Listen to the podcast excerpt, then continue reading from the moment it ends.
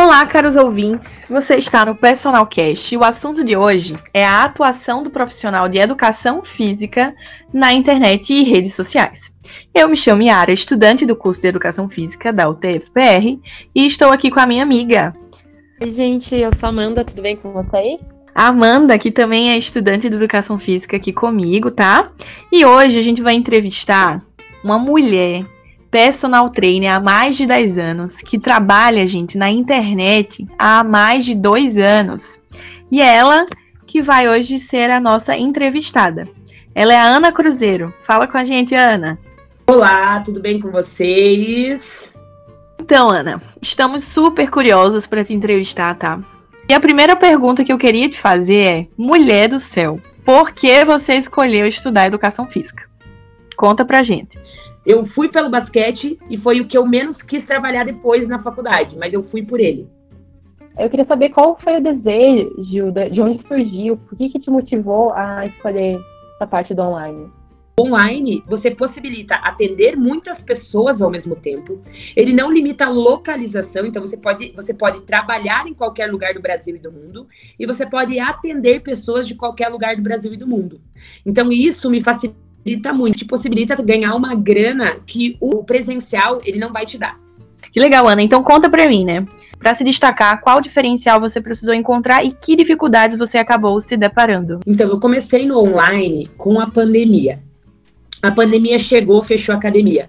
Eu sempre trabalhei com mulheres. Eu falei, cara, eu não vou deixar todas essas mulheres que treinam, que se cuidam, enfrentando uma pandemia com filhos em casa sem treinar. Eu não posso deixar elas.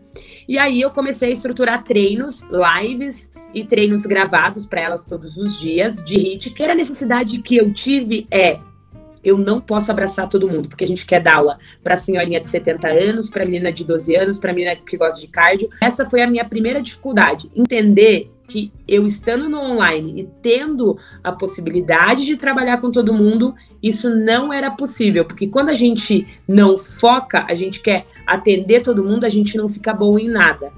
É, então, me conta, em quanto tempo trabalhando no Instagram você começou a ter esse retorno financeiro?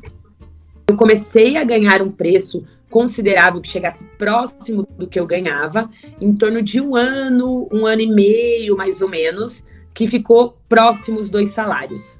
E aí foi em dezembro, eu saí da academia só para trabalhar no online. E o que acontece é assim, Yara, quando a gente está na academia, a gente acaba fazendo uns cálculos que a gente não conta, mas assim, a gente gasta com gasolina, a gente gasta com lanchinho que vai ali tomar um café, vai pegar um lanche. Então, tudo isso você tem uma demanda. Então, eu estando em casa, cozinhando em casa, cuidando da casa, isso me trouxe valores que eu gastava antes e agora eu não gasto mais.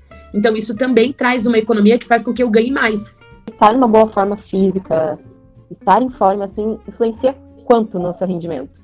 Cara, forma? influencia tanto no meu rendimento como é, atuando, fazendo os vídeos e gravando, quanto no que eu ganho muito alto. É muito.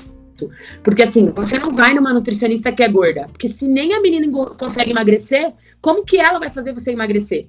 Né? Então, normalmente a gente olha nos outros o que nos incomoda, né? Então eu vou olhar ah, a minha bunda é mole. Eu vou olhar para a professora e vou ver. Ela tem a bunda dura? Nossa, ela tem uma bunda dura e tem uma bunda sem celulite. Então ela sabe me instruir como eu consigo isso. Entende? Por isso que o online, eh, você precisa ter um corpo, você não precisa ter um corpo super definido, porque tem gente que não quer isso. Você tem que ter mais ou menos o corpo e a vida que você quer atrair o seu público. Mas que sim, eu tenho um, corpo que eu gosto, um corpo que eu acho bonito, e que minhas alunas acham impossível, porque muitos corpos que a gente olha são inviáveis. Eles são até possíveis, mas que preço que eles vão ter? Vai ter que tomar anabolizante? Vai ter que fazer o que para ter aquele corpo?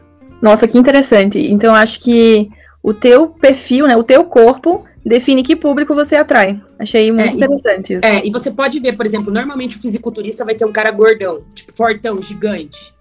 O cara da corrida vai ter um cara magrinho perto dele que vai ter um perfil parecido. Uma Graciane Barbosa vai ter um cara gigante ou uma mulher gigante perto dela. É difícil você ver um corredor de maratona com um cara do fisiculturista do lado. Nossa, faz muito sentido, muito sentido. Nossa, Ana, que legal. Então, a gente tá caminhando para o final, né? E eu queria te perguntar se você acha importante ter um perfil exclusivamente profissional Ou se você acha relevante claro. dividir a vida pessoal também, né? Sendo aquela tal da blogueira. Então, minha filha, você tem que ser a blogueira, porque senão o que acontece? A gente, quando a gente olha para um perfil, a gente pensa assim, para ela também ela vive disso, cara, ela não faz mais do que a obrigação dela. Tipo, ela só faz isso da vida dela. Então, para ela é fácil. Então, as meninas verem que você vai pegar Covid também, que você vai ter que cuidar do marido, que você tem que lavar uma roupa, que você tem que passar uma roupa, que você tem que ir no mercado, que você joga basquete, que você vai viajar e você vai ter que voltar correndo porque você tem que trabalhar. Isso, falar, cara, para mim é possível, porque é muito fácil eu chegar aqui e falar, você só não treina porque você não quer. Só que eu tenho uma empregada, eu tenho um salário super alto, porque eu trabalho no online, e eu só vivo disso. É muito fácil. Agora, quando as pessoas olham para sua vida e falam, cara, ela passa roupa, ela dorme tarde e acorda cedo, tem dia que dá tudo errado e não consegue fazer mesmo, isso se torna possível para elas. Então, eu acredito que fazer com que as pessoas tenham contato com a sua vida, com a sua vida faz com que você tenha fãs, que independente se o treino deu certo, elas falam, cara, não deu boa hoje, não deu certo, aconteceu algum problema, mas amanhã vai estar tá tudo certo. Eu não tenho um, um perfil duplo, eu só tenho o meu perfil e é lá que eu posto todas as minhas coisas. Nossa, agora eu queria saber de você uma coisa. Me conta, hum. você sofreu algum preconceito por parte dos teus colegas, familiares aí, por ter se tornado blogueira? Como é que foi? Então, eu acho que o preconceito maior acontece quando é um influencer que só treina, só posta coisas e não apresenta um curso, um conteúdo. Então esse julgamento acontece mais. Mas o que acontece é que os familiares e as pessoas acham que você tem tempo para tudo. Ah, tem que fazer tal coisa, eu não tenho tempo. Ai, pede para Ana. Ela agora só trabalhar lá no online, ela tem tempo disponível. Ai, precisa levar não sei quem no médico. Ai, a Ana vai, ela tem tempo, entende? Então assim, esse valor que as pessoas veem no online é que você não trabalha entendeu? Então você tem tempo para fazer tudo. Nossa, é complicado. E é bem ao contrário. É bem ao contrário. Então, para finalizar aqui essas perguntas, eu queria que você desse um conselho para quem quer seguir nessa área de educação física, quem é, já é estudante, quem quer fazer educação física. O que, que você manda de conselho para gente? Eu acho assim, ó, principalmente no online, você tem que, primeiro, saber muito bem definido o que você quer, o que você ama fazer. Porque estar no online não é fácil. E ele é sofrido o mundo online.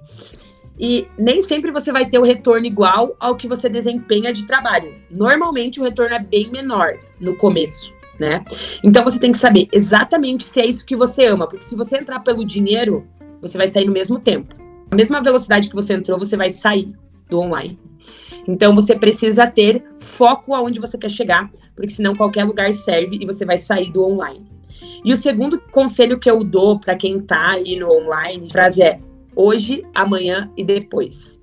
E todo dia você vai ter que repetir isso. É hoje, amanhã e depois. É todo dia. Não tem sábado, não tem domingo. Se você quiser tirar um domingo off, você vai ter que se programar para estar lá de alguma forma. E ter atividade na rede todos os dias. Você seguir as tendências, você entender sobre online, você aprender sobre monetizações, sobre anúncio. Então, você precisa estar produzindo conteúdo todo dia. O resultado final, ele não depende de você. Mas você só vai ter resultado se você produzir. Então, ele precisa ser todo dia, hoje, amanhã e depois, sempre. Uau! Eu aprendi, você, Amanda, eu aprendi muito. Ah, eu também aprendi. Então é isso, gente. Muito é obrigada por ter ouvido o nosso Personal Cast, né?